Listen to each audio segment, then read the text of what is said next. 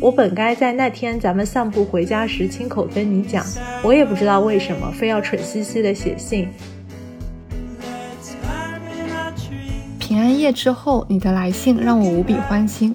我想用所有可爱的绰号来称呼你，又觉得没有一个词比“亲爱的”更甜美。我爱上你了，从我第一次拜访你时起。二十年前，我们对彼此了解还不深，受着直觉的指引，我与你走到一起。你让我如痴如醉，如在云端。我嘴里有你唇上的杏仁味。我们的世界从未走失，只有一座山才懂得另一座山。你用爱意和关怀让我的人生变得甜美，还尽力保护我免受不必要的痛苦。你的努力对我来说就是无价之宝。水和马铃薯很快就会像菠萝和钻石一样奢侈。说到钻石，你会在左手上戴一颗，然后让我握住吗？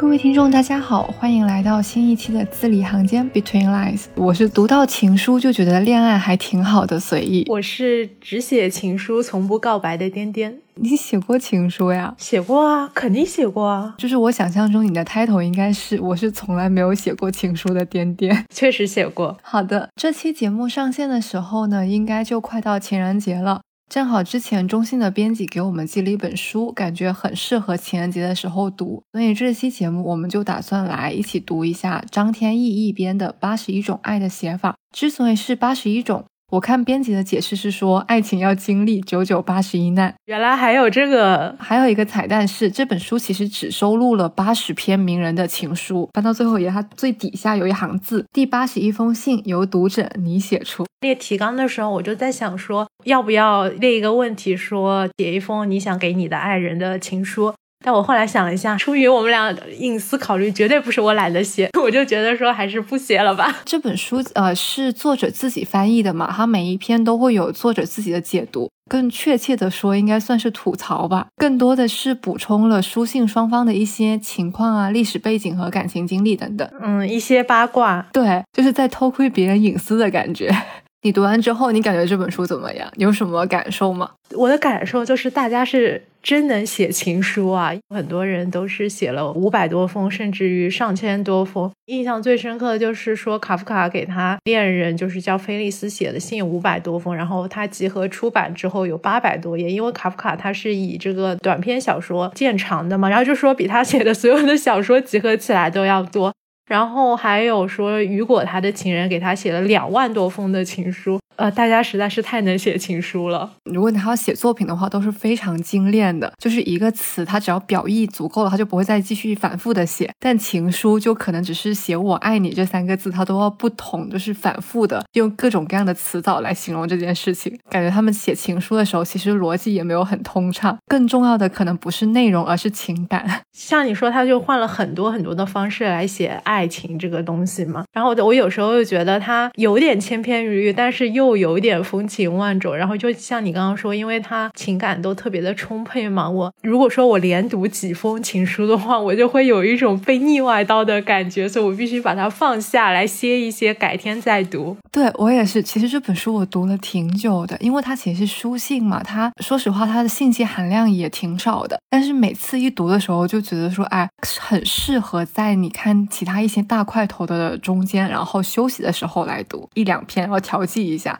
又不能久读，因为一口气读完大半本的话，你可能会张冠李戴，不知道这篇情书到底是谁写给谁的，然后这篇情书到底是谁背后的故事。嗯嗯，也很适合在睡前读一两篇，这样你就会被爱意包裹着入睡啊。对，是的。但其实这八十封情书也不全是很热烈的爱情了，因为张天翼在编的时候，他分为了六个模块，然后这六个模块呢，我们应该会在每个模块里面挑一两篇来读一下。第一个模块是热恋如火，从这个模块的名字就可以看出来，这个板块里面收录的所有情书，更多的都是在恋爱前期。这个模块里面，你印象最深刻的是哪一封？我印象最深刻的是那个缪塞写给乔治桑的，因为它的篇幅特别的短，我可以给大家完整的念一下。他是这么说的。我亲爱的乔治，我想告诉你一件荒谬可笑的事。我本该在那天咱们散步回家时亲口跟你讲，我也不知道为什么非要蠢兮兮的写信。如果把这事说出口，今晚我会十分惶恐。你肯定会当面嘲笑我，会认为我是个拿我们的关系玩弄辞藻的人。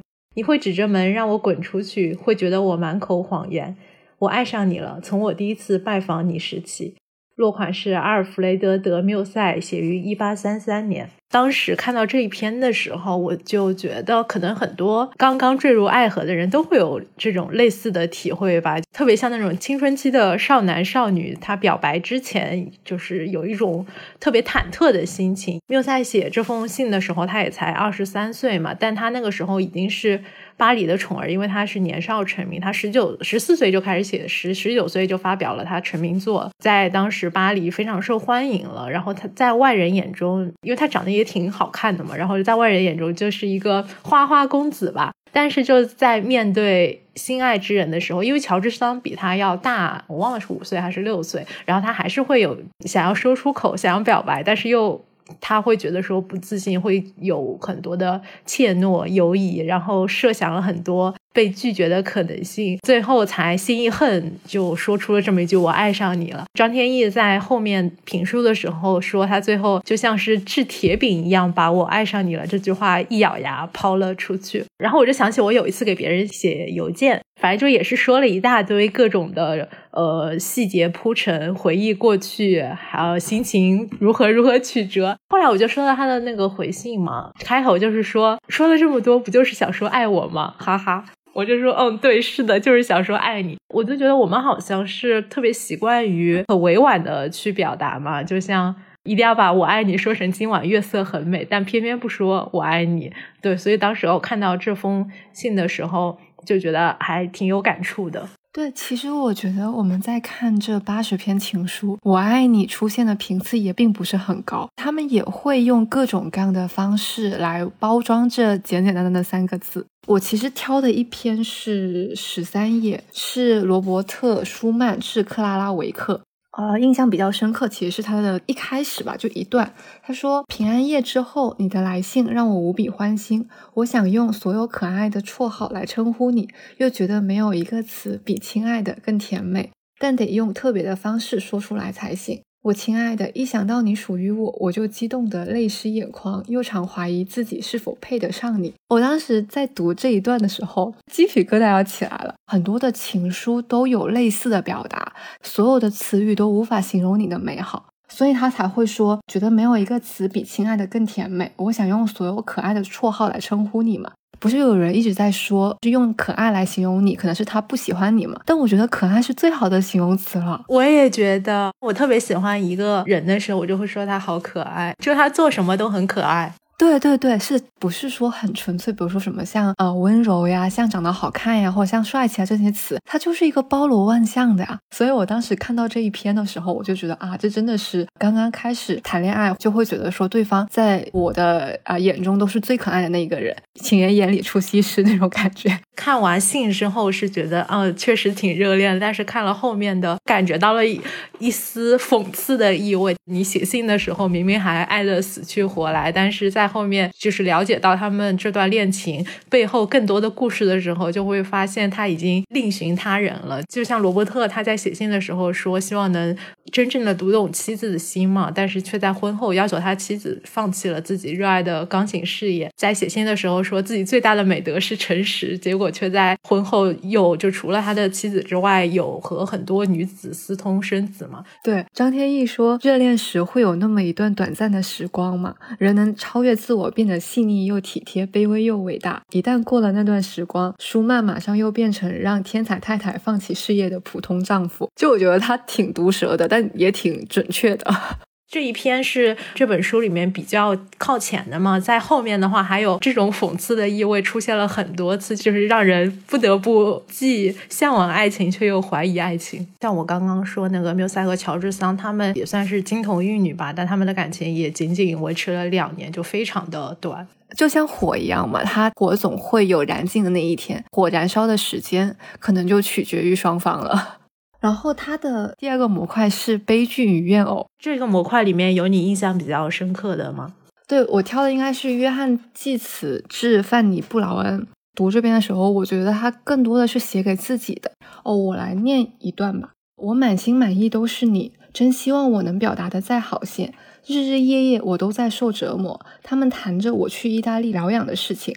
如果要和你分开那么久，那我的身体肯定是好不起来的。尽管对你如此钟情，我还是没法说服自己信任你。我在读这封情书的时候，更多读到的可能是祭慈对于自己自身解不开的难题，因为他对于死亡是非常的害怕的，所以他在这封情书可能有两页里面吧，他多次提到了死亡。继子九岁失去了父亲嘛，然后十四岁的时候他母亲也去世了，到后面他的弟弟得了肺结核，所以他弟弟也病死了，最后他应该也是英年早逝的。所以是因为他身边亲人的一次次死亡嘛，他就在进入亲密关系的时候，他就会一直在考虑死亡这个问题，呃，无声无息的，就是让他自己一直背负着死亡这个重量。他们之间的对话不是说，呃，我爱你，或者说我们可以一起有一个美好的未来，就因为像很多热恋的情侣，他们都会憧憬以后有一个很好的生活嘛。那他不是的，他给别人写信的时候，一直有的是自己对于死亡的恐惧，他没有办法体会对方的一些活力。因为范尼他应该是当时是在社交圈里面比较活跃的，会经常去参加舞会啊，自己有自己很欢快的生活。但是祭慈是没有办法理解范尼这种生活的，他甚至会去指责他，以自己对于死亡的恐惧来要求对方。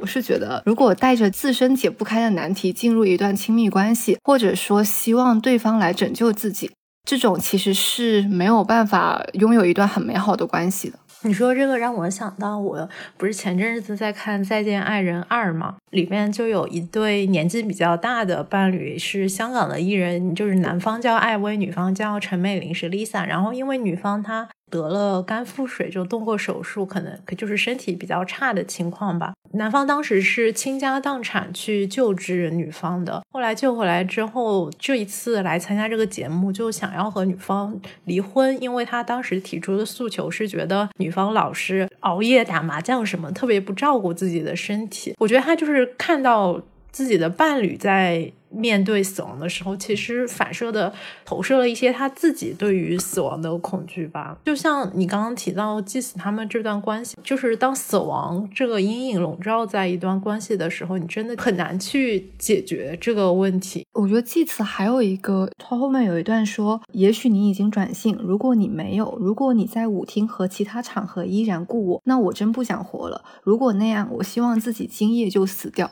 他在因为自己不喜欢对方这样做，然后他在道德绑架对方，甚至以死威胁，可能就是以一种非常不健康的方式在处理。就我觉得这种是很可怕的一种婚恋关系吧。可能他有点嫉妒自己的爱人，就一对情侣之间可能是合作的关系，但是也有可能是一种竞争性的关系嘛。可能他是非常想要范尼的这种活力的，但是由于他自己身体实在是太差，就没有办法去获得这种活力。祭慈说范尼不懂爱情嘛，觉得他对待爱情不够认真。但是在祭慈呃死后的七年，范尼都为他扶丧嘛。到范尼去世的时候，都一直佩戴着祭慈送的订婚戒指。读到这一段的时候，有一点唏嘘，对，有点哀伤，悲从中来的感觉。我在这一块印象比较深的是弗里达写给迭戈里维拉。我想学西语的，应该对弗里达的故事这段虐恋情深都不是很陌生。悲剧与与怨偶嘛，我就觉得 恐怕没有哪一对能够比他们两个更能够深刻的诠释这个标题。因为首先，弗里达人生可以说就是一场悲剧。他在六岁的时候就得了小儿麻痹症，然后十八岁的时候又出了车祸。当时是他在坐公交巴士嘛，巴士的一根扶手就直接穿过了他的子宫。在他后来的这个可以说是支离破碎的人生中吧，他又做过三次流产，还有三十多次其他的手。书可以说是在轮椅和病床上面度过的，就因为他躺在病床上面的时候，他就开始画画了嘛。然后当时迭戈里维拉已经是墨西哥非常有名的画家了，他是在自己二十多岁的时候认识了四十多岁的迭戈，他们俩很快就结婚了。在此之前，迭戈已经有过两段婚姻了。这本书里面其实是摘录了四封弗里达写给。迭戈的信。如果说我没有记错的话，应该是红一队之间摘录的这个信件最多的。这四封信有他们热恋时候的，也有他们两个关系已经快要濒临破裂的阶段的。弗里达当时已经离他去世只有一年的时间了嘛？因为弗里达他自己的画，我不知道你有没有看过，然后他基本上都是自画像，他写信的这个风格就跟他自画像的风格可以说是完全一致吧，就像一座火山一样。然后如果说有看过那个《寻梦环游记》的朋友，也可以大概想象一下，就是那种特别浓烈的色彩吧。布里达他。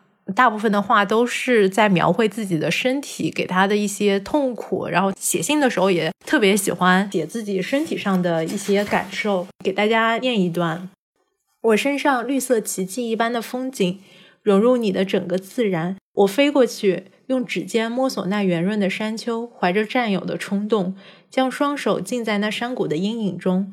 清脆凉爽的柔枝拥抱我，环绕我。你的灼热烧焦了我。整个身体与鲜美的嫩叶厮磨，叶上露珠是爱人的汗水。这不是爱，不是柔情或欢喜，而是生命本身。我在你手中、口中和胸中所见的生命，我嘴里有你唇上的杏仁味。我们的世界从未走失，只有一座山才懂得另一座山。就是大家。细品一下，也可以发现他在开车啊，是这样吗？我我刚刚还想说，感觉很有画面感，但是我的画面没有那一块。我觉得他是在开车，这确实很有画面感。如果放到现在的话，弗里达应该是过审天才，就是放到 loft 上面晋江是吧？呃，对对对，都不会被和谐掉的那一种。嗯，最后动手术截肢之前，也给迭哥写了一封信嘛，也提到了一些。他说：“我对你放手了，我截掉你了。”在自己准备要动截肢手术的时候，也准备截掉这段关系了嘛。然后包括最后他说：“现在我可以平静的被剁开了。”弗里达他就像他自己最后说的，他就是一个疯狂的咬牙切齿的爱着的人。读他的信有一种很哀怨又很痛苦。他就感觉是那种，就算只有最后一丝力气，也要燃烧去用来给爱情的人。之前读过一本书是《蛇节》嘛，然后那一期我们的标题是说，爱与恨都抵不过沉默，恨从来不是爱的反面嘛。就如果当一个人还在以如此热烈的言辞，如此疯狂的咬牙切齿的在呃诉说着他对另外一个人的怨恨的时候，那其实是还是在爱着。好的，那我们进入下一个部分，就是伉俪情深这一部分，有你比较有感触的信件吗？挑的是第一封，第一封是泰戈尔致穆里纳利尼嘛。这封信我当时挑的是因为我觉得它很朴素，其实总觉得它是那种会有很多的意象呀，生如夏花之绚烂，死如秋叶之静美。我想象中啊，他写情书也应该是用很多的意象，很优美或者很有意境的。但是不是的，他这封情书非常的朴素，朴素中又带着一种和谐。最后一段话是这么写的。每个人都有自己独立的品质、意愿和才能，你不可能让自己的天性完全符合我的愿望和爱好，因此不要为此折磨自己。你用爱意和关怀让我的人生变得甜美，还尽力保护我免受不必要的痛苦。你的努力对我来说就是无价之宝。我就在想说，是不是他的妻子对于自己有一些自卑的心理？因为泰戈尔是文豪嘛，所以他取得了一定的成就之后，会不会给他的另一半造成比较大的压力嘛？他其实比他的妻子要大一些。他们结婚的时候，泰戈尔二十二岁，然后他的妻子才十岁。先跳过这个是否合法的说法之后，可能他的妻子他会想要迎合丈夫的喜好嘛？也有可能他确实是有一些自卑。其实我觉得泰戈尔可能很很难得的是，是他看到了妻子的努力，而且把他点出来，而且告诉妻子说，其实你不用努力，就是他看到了对方的价值，以及他会去珍惜和去维护他的价值。现在其实很多的双方，就是很多的夫妻或者伴侣之间，很多人都是看不到对方的价值的嘛。假设如果他们两个之间的，比如说阶级关系，或者是成就、声望啊，如果一方都远高于另外一方的话，他很有可能就会看不到对方的价值，甚至会去贬损对方嘛。所以我觉得，可能在一段关系当中，你需要不停的去肯定对方，是一件很重要的事情。放在现代社会来说，他们俩之间的这种关系，并不是一种特别嗯，怎么说常规的关系吧？就泰戈尔总体像你刚刚念的那段，他还是有一些像那种精神导师的存在的感觉。不过也是考虑到他们的这个年龄差的存在嘛。但放在他们那个时代的话，其实像你刚刚说的，能够意识到他妻子在做的这个努力，并且给予他一些肯定，我觉得就已经是很难能可贵的一点了。我每次看到这一句，我就很好笑。就张天翼说：“须知多少男人才能和学识比不上泰戈尔的一根胡子，就已经开始自负才高，混得不好是世界的错，怀才不遇也是一种祖传优雅姿态。”四分幽怨，三分自恋，两分失望，一分鄙视。鄙视是给伴侣的。妻子水平太低，是物质的奴隶，只知道围着孩子和锅台转，没法进行精神交流。是我真的很喜欢看天意他在每篇后面的吐槽。就如果说没有他后面的一些呃吐槽的话，可能这本集子也是不错的集子，但是就缺少了一些个人特色吧。对对对。我在这一章里面印象比较深刻的，就在你这个后面是莫扎特写给康斯坦兹的。我觉得他是我比较意外的一封信吧，就是因为我其实对莫扎特不是特别的了解，看他的信之后，我就觉得他也太可爱了吧。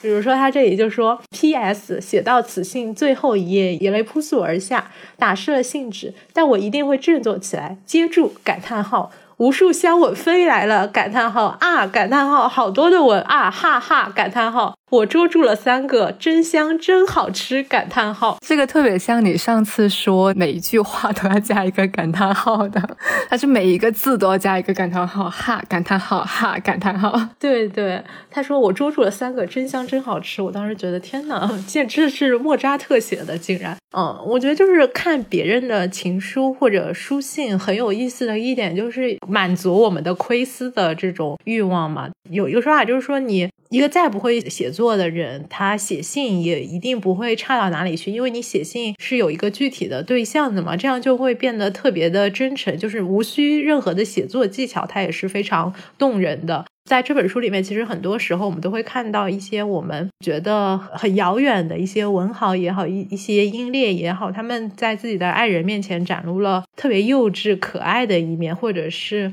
特别脆弱的一面。是让我们能够了解到他们不为人知的这个部分吧。所以我有的时候觉得说，读书信其实就是在窥探别人的隐私。就有一种好像不怎么道德的感觉。这一封信，它理应是只能那一个人可以读到，只是专属于他的那一份。又因为种种的原因啊，就后面他可能公诸于世，可能本人也并没有这个想法，想要把这封信流传出来，能够让这么多人看到。那还有那些公开日记的呢？那不是更加涉及隐私了？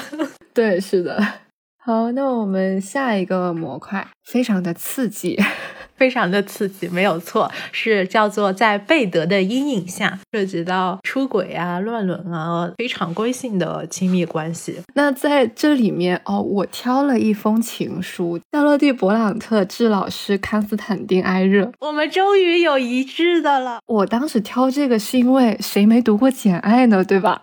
对，《简爱》到现在为止，它都是一本引导女生要自尊自爱、要自强不息的一部小说，但是它的。作者呢，在写这封信的时候，完全相反的感觉。就张天翼在后面也说嘛，可能很多作者都爱塑造与自己性格相反的角色，可能是一种代偿心理，对自己本人做不到的，想要让书里面的角色去做到。因为这封信，夏洛蒂·勃朗特写给他的老师的嘛，他在这封信里面真的是极致的卑微。这个老师好像都没有给他回信，甚至这封信还是这个老师的妻子保管的。最后，这信是他老师的妻子公开的。我挑了一段，是大家可以看一下这字里行间里面的卑微。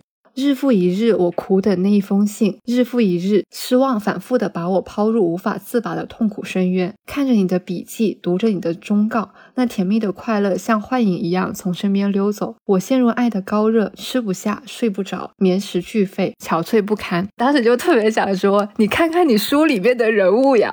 我挑了一段也很卑微的，这封信最后的一段：先生，穷人要活命，不需要多少物资，他们只求富人从桌上扫下一些面包屑就够了。但如果连面包屑都不给，那他们只能饿死了。我渴望从爱人那里得到的感情，不会比那面包屑更多。仿佛看到有一只特别小的狗狗蹲在桌旁边摇尾，然后祈求能够有一些面包屑从桌上面扫下来，真的是卑微到尘埃里。我就觉得这个亲密关系里面的自尊的尺度真的是一门学问，因为如果说你的自尊，在一段关系里面保持的过高的话，你对于两个人的融合肯定也是一种阻碍。但是如果说你要去把它真的完全丢失了自己的自尊，像夏洛蒂这样可以说是燃烧自己的自尊的话，我就觉得好像也有一些没有必要。就如果像对方是很明显的拒绝，比如说像夏洛蒂这个老师不让夏洛蒂姐给他写信，而且他还拒绝回信，同时他把情书交给了妻子，他其实已经在明确的表示自己对于婚姻的忠诚。这样的一段关系里面，如果明知道对方其实是不钟情于自己，不想要自己这份感情的话，可能在这个时候不断的去放下自己的自尊，我个人觉得啊，是一件很内耗，或者说对自己伤害很大的事情。但如果当对方能够接住你丢弃的自尊的话，那我觉得你可能放下一些其实没有关系。就一定正向的反馈的时候，我觉得这个无可厚非。其实我觉得就是妻子在这段关系中起到的作用，我觉得也挺有意思的。就因为当时一开始夏洛蒂是每星期就会给艾热写两封信嘛，后来他不是让自己妻子去处理这个事情嘛，然后那个艾热他的夫人就写信给夏洛蒂，告诉他说你半年只能写一封信。一开始艾热他是把那个夏洛蒂的信。信给撕掉的，但是妻子又把他的这个信的碎片从垃圾桶里面捡出来，又粘在了一起。最后我们现在才能够看到这些信，莫名有一些哎，好像只有女性才能更加理解一个女孩的这种心思的感觉，是一个。有一点像长辈的这种心情，在关怀一个后辈，又不能太过于伤害对方，但是又不能让他真的就是沉入到这段感情当中。对对，是这样的，就是你没有办法控制自己是否对另外一个人产生感情。能控制的只有说自己要不要去走下一步嘛，比如说去告白也好，去做出一些什么举措，然后想要让对方给自己一些什么回应，这些都是自己可以控制的。可能这就是道德的一个约束的作用吧。你说这个让我想起之前看李银河那本《谈亲密关系》。它那个目录跟你刚刚说的那个特别像，都是一些问题。因为它是音频的逐字稿，所以它的内容都非常的口语化。然后它的目录里面就是一些呃，在亲密关系中的问题，比如说你要不要主动追求对方啊？你恋爱中你女生要不要追求男生啊？然后你是不是需要为对方改变啊？呃，什么时候应该离婚啊？这种问题，就一些特别实际的问题，很适合。中学生去看这本书，就是在进入关系之前去了解一下一段理想的、健康的亲密关系应该是怎么样的吧。这本书的书封也写了，爱并不只有甜蜜，人会在亲密关系里不断找寻践行和成长，可能这就是爱情吧。然后下一个模块是纸上知音，我在这里挑的是纪伯伦致玛丽哈斯凯尔，玛丽其实是资助者嘛。他对于纪伯伦的才能就是赞赏不已，所以他当时是资助他到欧洲学艺，他每个月应该给了他一定的津贴。他们一直在啊往返书信。纪伯伦在他回到波士顿的时候，他就向玛丽求婚。当时其实玛丽有在犹豫，说要不要答应他的求婚嘛。第二年的春天，他们还是没有呃成为夫妻，不做夫妻，只做彼此生命中最亲密的挚友和伴侣。可能他们跨越的已经不再是那种男女之间简单的这种爱情关系。说玛丽其实看中了纪伯伦的才华，然后他可能知道他的内心的一些想法，或者说他能够知道他的灵魂。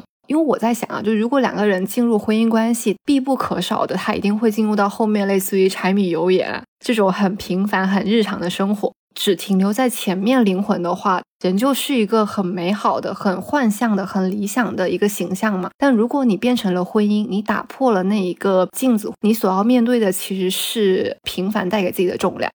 然后他们当时说，只做最亲密的挚友和伴侣，可能有想要维持这一段最纯粹的关系，不想要让这一段关系变质的一个考虑在。这种超越婚姻的伴侣关系应该持续了二十七年。纪伯伦终身未婚，也没有子女。去世之后，所有的遗嘱也全都给了玛丽。对，就也挺美好的一段关系。看了这个八十一种爱的写法之后，我就把张天翼去年出的一本短篇小说集叫《如雪如山》也给看了嘛。你看了吗？我也看了。就你刚刚说那个对于艺术家的幻想啊什么，就你我就想到里面有一篇是纪念日。他不是就是因为一个妻子有点像和自己的老公七年之痒吧，还是几年之痒，他就出轨了一个摄影师。在他的想象中，这个摄影师是非常的桀骜不驯、很有个性啊，不与世俗合流的这种形象。但一直到他们两有一次他们在那个摄影师的工作室里面，他看到摄影师当着他的面呃小便，他就突然觉得就是下头了吧，就是有点像你刚刚说的。原来是漂浮在空中的感情，后来落地之后有一种破灭感吧。然后我其实，在这一章挑的和你挑选的纪伯伦是一个非常非常相似的故事。我挑选的是柴可夫斯基和也是他的资助者叫梅克夫人，他们两个也是保持着一段柏拉图式的感情吧。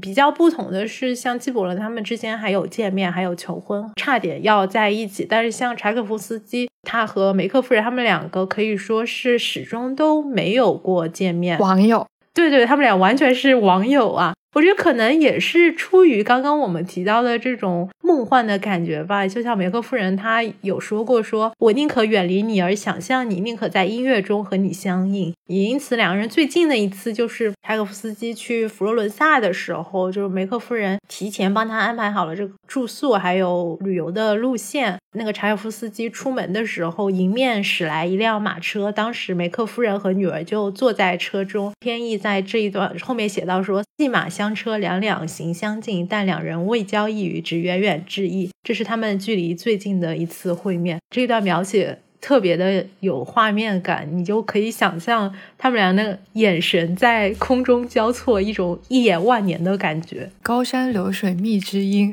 最后一个模块是与子偕老。我挑的是乔布斯，就第一封信，乔布斯致劳伦娜。重点不是这封信，是我觉得后面的吐槽很有意思。重点是翻译，是吗？对，我先念一段张天翼的翻译。二十年前，我们对彼此了解还不深，受着直觉的指引，我与你走到一起，你让我如痴如醉，如在云端。从这两句话应该可以知道，张天翼的翻译风格是直译，基本上就是英语单词里面是什么，他可能就直接把它翻过来，然后他的语序调整，他也不会做很大的调整。我之所以说我觉得很有趣的是后面的翻译，因为当时说这封信有一个翻译大赛，就是因为中文读者说觉得对什么情书的译文比较不满，说认为译的比较粗糙嘛。呃，网上就有一场翻译大赛，他就在这里贴了几篇获选的那种最受欢迎的译文。我看到的就全都是那种文言文的，不知道大家有没有关注？就很多那种英文的歌曲，在网易云上面的歌词翻译，很多都是夹文夹白的，然后看起来就非常的高级。就有的时候会觉得说，哇，好厉害啊！但其实只可远观，不可以细较真的。然后张天翼就非常的较真。他就挑了一本说上面认为最有才华的文言版，呃，郎情妾意，梦绕魂牵，这是呃网友翻译的嘛？他就开始一个一个挑别人不对的地方。首先人称不对，妾是女性谦称，但是原文是男性第一人称。乔布斯在写信的时候不可能出现妾这个称呼。他第二句话是什么？梦绕魂牵嘛，就这句话是非常的笼统的，你不知道他们相恋是什么细节。原文其实很清楚，呃，双方其实并不了解对方，只是受了直觉指引嘛。下面还有四个字，说什么白雪为鉴，直译其实说，当我们在阿赫瓦尼结婚时下雪了，非常直接的在嗯描述当时的一个情景。翻译是信达雅嘛，文言文可能只做到了雅。跟原文是基本上是对不上号的，尤其是因为我们其实都是学外语的嘛。当时就在想说，我们翻译的时候，老师就说，第一要义是你要准确传达信息，不要想着堆砌词藻。对，我觉得把外文翻译成文言文完全没有必要，就是一种形式上的炫技吧，就是整一个场景感都不对。就像你在中国看这种译制片的感觉，总是会让人出戏的。对，反正我觉得就是看这个吐槽真的很好笑，建议大家去看一下他的吐槽。嗯，然后我在这一部分挑的是哈里·杜鲁门写给自己的夫人贝斯·杜鲁门。杜鲁门是美国第三十三任总统嘛？然后这本书里面，我记得选了好像是有三四篇历届的美美国总统的这个情书嘛。嗯，不得不让我有一些大胆的想法。我们什么时候也能看到？好的，懂了。嗯，是我挑选它是因为我觉得它是整本书里面可以说是形式上最为特别的一封情书，因为杜鲁门他们夫妻结婚纪念日是六月二十八号嘛，他就在他们第三十八个结婚纪念日的时候，以一种编年史的方式记录了他们刚结婚的一九二零年到第三十八年一九五七年的三十八个纪念日，就每一年都是几个词概括的，比如说。一九二零年六月二十八日是幸福的一年，一九二一年六月二十八日诸事顺遂，然后还有后面的一些什么失业依旧失业，对对对，还有一些什么失业啊，快乐的三十五周年纪念日，什么女儿四个月了之类的。杜鲁门一辈子也写了有上千封的情书吧。后来上上网查了一下，就是当时他给他妻子求婚的时候写信，里面说水和马铃薯很快就会像菠萝和钻石一样奢侈。说到钻石，你会在左手上戴一颗，然后让我握住吗？哦，真的还挺会写的，好会哦，就是特别的 surprise 的感觉。然后这部分其实我想推荐一个别的，这一章不是叫与子偕老吗？中国的离婚率已经快接近百分之五十了吧，百分之四十多可能是，就等于说每两对结婚就有一对离婚嘛。与子偕老好像是很难想象的事情。看那个一年一度喜剧大赛的时候，里面有一个节目，其实它在正片里面是被剪掉的。那个节目叫《庐山之恋》，但网友发现了那个节目，就觉得非常的好。后来我去看了之后，也确实，我就看哭了。故事背景是七八十年代，有一对青年男女叫国庆还有丽梅，他们两个在庐山顶上面约会，然后当时那个男的就跟女的示爱，说一些海誓山盟之类的嘛，但是女方就总是要消解这种誓言，比如说男的喊我爱你一辈子，女的就会说你可真幽默，我也爱你这会儿的，或者说什么我也爱你到目前为止。然后男的说什么“我一定爱你到天荒地老”，女的就要补充一句说“很有可能”。男的说“我疼你到海枯石烂”，女的就说“大概率吧”。呃，男方要绑一个那种百年好合的同心锁，后来女的说“我没有办法保证百年好合”，他们俩就像在菜市场讨价还价一样，最后写了一个十年好合。最后的结尾就还挺感动的，因为那个女的就她说的是。嗯，我爱你，此时此刻，但全心全意。嗯，对，反正就大概这么一个故事吧，推荐大家去看一下。高中的时候看过一篇网文，叫《路从今夜白》，反正它里面有一个桥段，就是说女主约男主去看一部电影叫《庐山恋》，他就说在庐山上面一年四季只播这一场电影。我当时就觉得说哇，好浪漫，我一定要去看。嗯，去啊，走起！这本书我们就聊的差不多了。那，嗯，你说你写过情书，你情书里面有什么印象深刻的吗？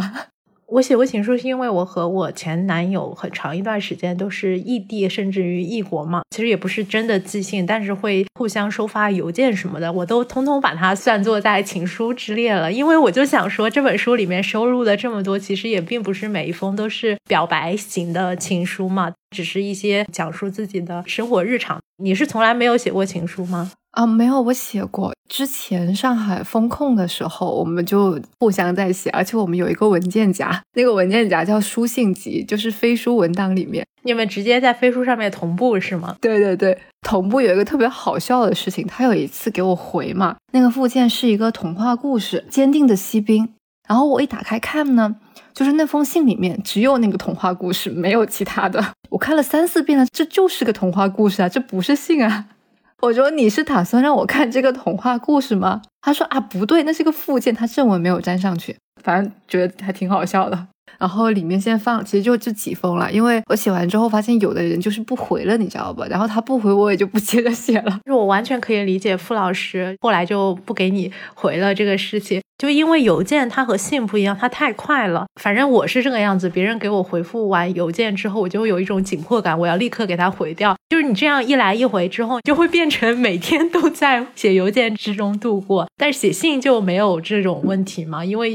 信有很长时间都是在路上。这本书里面很多在写信的时候，有一大半部分的内容都是在讨论说，哎，我多久给你写一次信啊？然后或者说是我计算这封信什么时候能够到啊？要不就是讲自己等信的时候的各种心情啊什么。但是邮件就太快了，所以会造成一些压力吧。我觉得，所以写到后来就是没有下文了，也很正常。理解傅老师。这个时候就又想到那首诗了：从前的日色变得慢，车马邮件都慢。我们之前有录过一期关于信件的节目嘛，所以我当时说我其实还挺喜欢写信的，因为我觉得信里面它不像是我们现在这种及时的通信，它会沉淀一些东西，可能写着写着的时候会觉得说，哎，这其实有挺多话想讲的，所以你需要一个比较长的篇幅来沉淀自己的情绪也好，来更加的去修饰自己的表达。除了就是书里面提到的八十一种爱的写法，就是因为他是摘了八十一封信嘛。那你还有没有之前看过的你觉得印象比较深刻的情书呢？因为我之前去走那个 City Walk 嘛，走的一条路线叫。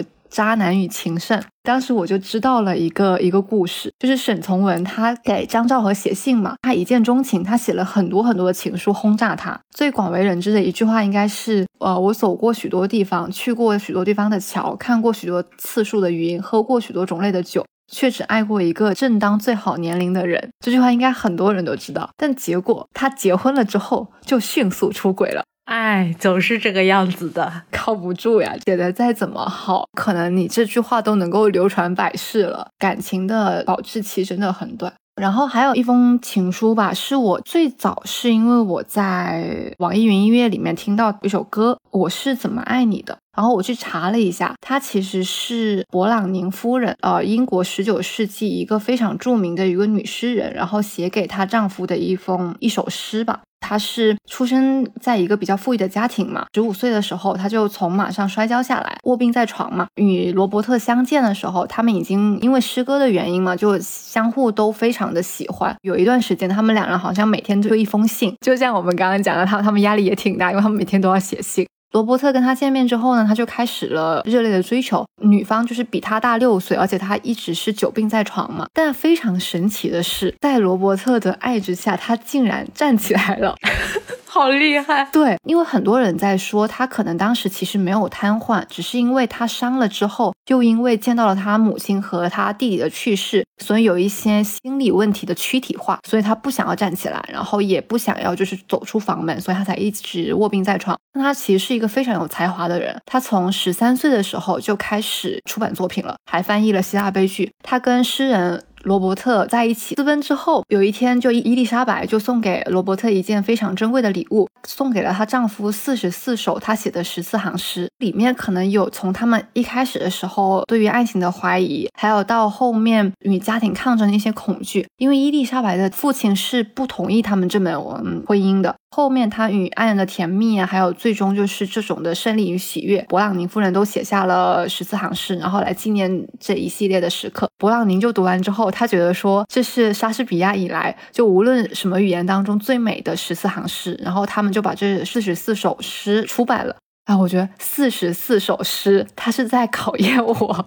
书名是《葡萄牙十四行诗集》，葡萄牙纯粹只是为了伪装，就是他想要假装可能是一个葡萄牙人写的，所以他们才用了这个名字。他们之间的这种浪漫的婚姻，就促成了就整个维多利亚时代最美丽的爱情十四行诗。How do I love thee? Let me count the ways. I love thee to the depth and breadth and height my soul can reach when feeling out of sight for the ends of being and ideal grace. I love thee to the level of everyday's most quiet need by sun and candlelight. I love thee freely as men strive for right. I love thee purely as they turn from praise. I love thee with a passion put to use in my old griefs and with my childhood's faith. I love thee with the love I seem to lose with my lost saints. I love thee with the breath, smiles, tears of all my life. And if God choose, I shall but love thee better after death.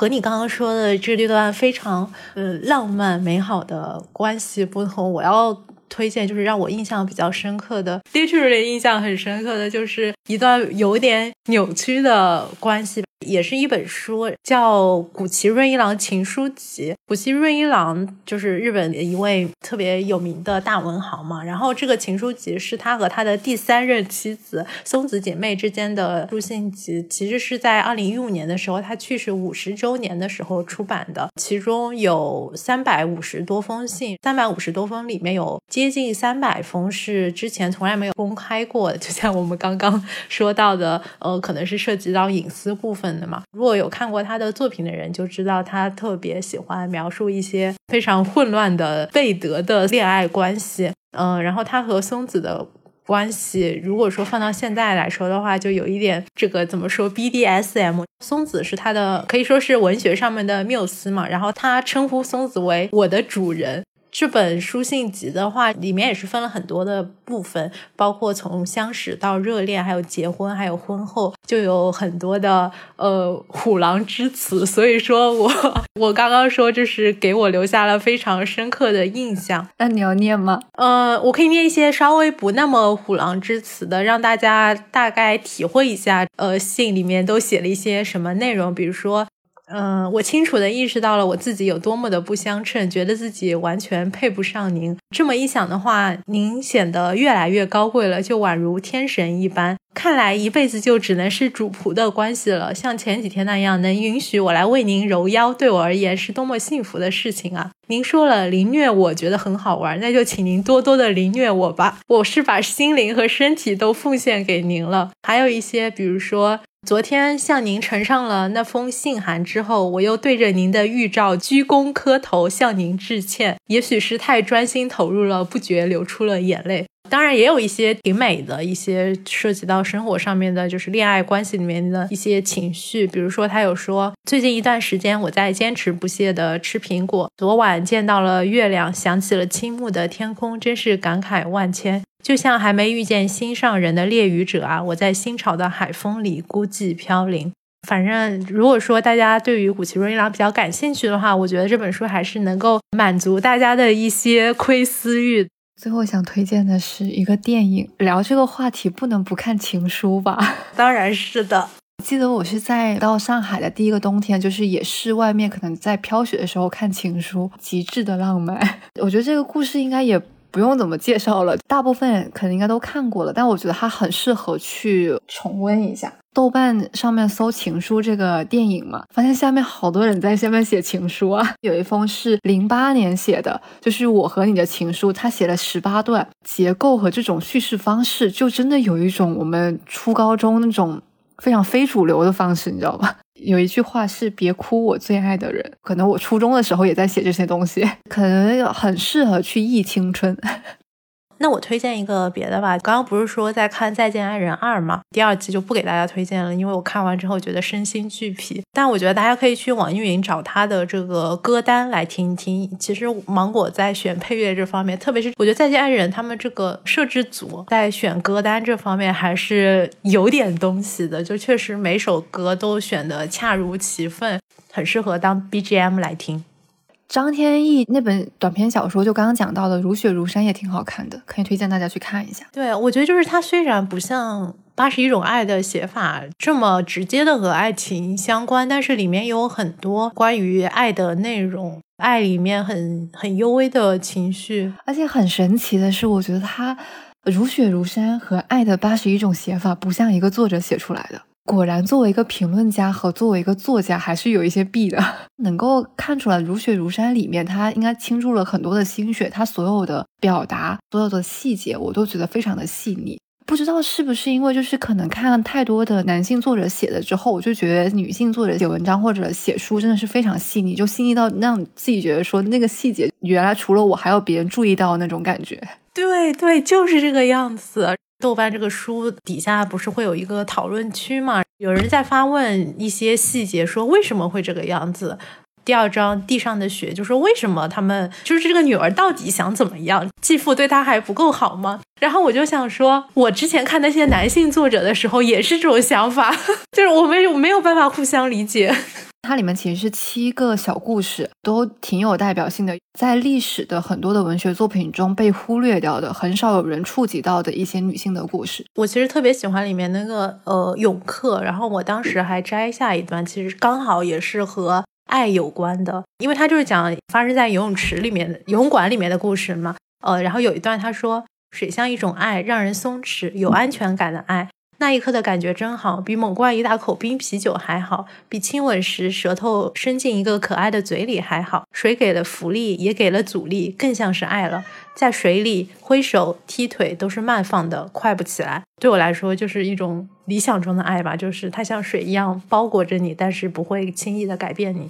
好，那我们就进入到我们的三件美好小事。你这一次也有主题词吗？对，那你先来，是因为情人节专场嘛，我就选了三件与爱有关的小事啊。我先讲第一件，第一件是你知道我那一条裤子吧？就是我穿去乌镇戏剧节的，嗯，它有一个设计，一个破碎的心嘛，然后上面有一个创可贴，把它缝起来就贴上去，相当于说是创可贴把心缝起来了。我不知道是在哪，就是我把那个创可贴就弄丢了，裤子就永远都只是一颗破碎的心，就没有创可贴了。过年我们前回家，我在某一个角落里面突然找到了它配套的创可贴，哇哦！我就拍了一张照，我说它圆满了，它现在又是一颗缝补起来的心了，被修补好的心了。但是转折，你的转折好多啊！你的转折比《满江红》还要多。我没有抢到比较合适的高铁的时间嘛，所以我那个高铁到深圳北，然后我要去机场的时候只有两个小时了，所以我就很着急，我在跑，我在跑的过程中。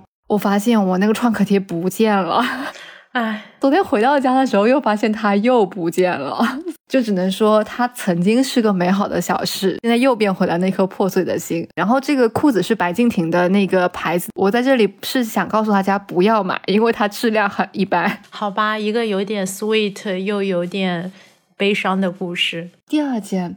呃，与爱有关的小事是我昨天刚到家嘛，就两只猫就会出来迎接我，很累嘛。我收拾完了之后躺在床上的时候，其实你的胸口就只有那么一点点的空间嘛，黑糖它就会那个蹭进来，然后用它的胸口贴着我的胸，所以我就能够听到很。强烈的它的心跳的声音，听到猫打呼噜其实很平常嘛，因为经常会听到它打呼噜。但是你要听到猫那个心跳的声音，我觉得是比较罕见的。所以昨天我突然有一种被一种很强烈的情感充斥了。呃，第三件。第三件事，上高铁的时候，突然我的手机就没网了，明显的显示是四 G 网络，但是它就是连不上网。然后我就给付先生打了个电话，我我说我我测试一下是不是我手机停机了呀？挂了之后呢，就发现他给我发了好多的短信，说待待会你下去的时候，如果还没有网怎么样？说我可以陪你聊天，我可以陪你短信聊天。他发过的短信也是一段一段的，跟他在微信里面发是很不一样的，可能也是因为要扣钱吧。对，就瞬间有一种怀旧的感觉，就真的有就是在用那个短。信谈恋爱的感觉。好的，那你来说。上一次说的时候觉得太多挑不出来，然后我这两周我觉得好像没有什么美好的小事。我不知道是不是因为回家过年，然后我觉得过年就反而有很多糟心的事情。有一个比较美好的小事，就因为今年过年不是各地允许放烟花了吗？哎，你们那儿是之前有禁止过吗？还是一直都允许？我们好像一直没怎么管。那好吧，那这就是只有我们城里孩子才能体会到美好的小事，因为之前都不能放烟花。在今年的话，虽然我自己所在的区域它还是禁烟花区，但是还是会有一些人不管就开始放。年三十那天就已已经能听到一些鞭炮声了嘛，就觉得今年的年味会更重一些。之前我在我们过年那一期也有讲过，我小时候每次十二点的时候，我爸都会拿一串鞭炮从窗户这边伸出去放，现在想来还挺危险的。但今年我们就没有这么做，我们也没有提前去买烟花嘛。但是我大年初一出门的时候，从不知道哪个角落里面掏出了三根。放了很久的仙女棒在我们家门口给点燃了，形式意义的放了一下烟花。今年比较有年味的一个事情吧。我刚刚突然突发奇想，我就把我这三件小事叫做过年，主题词叫做过年。好，然后第二个和你刚刚说那个有点像，就它是有一点美好，但是也有一点悲伤的。过年很多时候，因为有很多琐碎的事情，就会引发一些争吵嘛。今年过年的时候，其实有实践一下我之前心理咨询师跟我说的，因为我之前跟他谈到呃这个家庭关系的时候，他就跟我说，不要让自己陷入沟通的三角关系。顾名思义就是有三三方嘛，然后基本上都是有三个角色，一个受害者，一个施害者，还有一个拯救者。就我们之前可能会一直说三角形是最稳定的，但是在沟通的时候，三角关系会比双边的关系要复杂的很多。他就跟我说，你需要在家庭里面，你学着去只做女儿，就是我只需要处理我作为女儿和我妈的关系，以及我作为女儿和我爸的关系。然后我就是在今年过年的时候实践了一下这个，我觉得还是确实有所帮助的吧。第三个过年相关的和旅游相关的，因为今年从元旦开始，杭州这边估计是为了刺激旅游经济这个消费吧，就有很多很多的景区，它都是首道门票免费的，包括像西溪湿地啊，还有千岛湖，呃，还有什么梁祝遗址啊什么的。然后我就趁着过年的时候，趁着这个免票的机会，去了一些我之前就近在眼前，但是可能就想说，哎，反正他也一直在那边，之后有。机会是去，然后我觉得我也不想花这个门票钱，估计里面也没什么好玩的吧。然后我就发现，其实还是会有一些自己之前不了解的地方。就虽然在杭州生长了这么多年了，但是可能对于自己的故乡也没有太多深入的，就无论是它的历史啊，还有人文各种也好，没有太多的了解吧。去年的时候，我们不是说要做这个。嗯，城市系列的嘛，然后一直没有做起来，希望今年能做起来吧。以我们各自的家乡先开始。好的，这就是我的三件美好的小事。好的，那我们这一期节目到这里就差不多了，拜拜，我们下期见，下期见，拜拜。我不该太敏感，一个人为爱傻傻发呆。哎，我刚刚突然想起一首歌，这首歌叫《分手快乐》。你为什么要在这里说分手快乐啊？因为里面有一句歌词是“情人节就要来了，剩自己一个”。其实爱对了人，情人节每天都过。那就祝大家，无论是有爱人还是没有爱人的，都能够情人节快乐。情人节快乐。还不是因为爱。我的脸庞突然就红起来，还不是因为爱，才把你的心事用力猜，还不是因为爱，话到嘴边我也没说出来，还不是因为爱，我才变得就算自己也觉得奇怪。收下吧我的话，我的心只与你同在。请相信我的爱，雨天我为你把伞撑开。原谅我把约会时间偷偷拨快，我要提前等你，等你在那未来。你说我这些日子有点怪，总是让人捉摸不透，像一个小孩。还不是因为爱。我的脸庞突然就红起来，还不是因为爱，才把你的心事用力猜，还不是因为爱，话到嘴边我也没说出来，还不是因为爱，我才变得就算自己也觉得奇怪。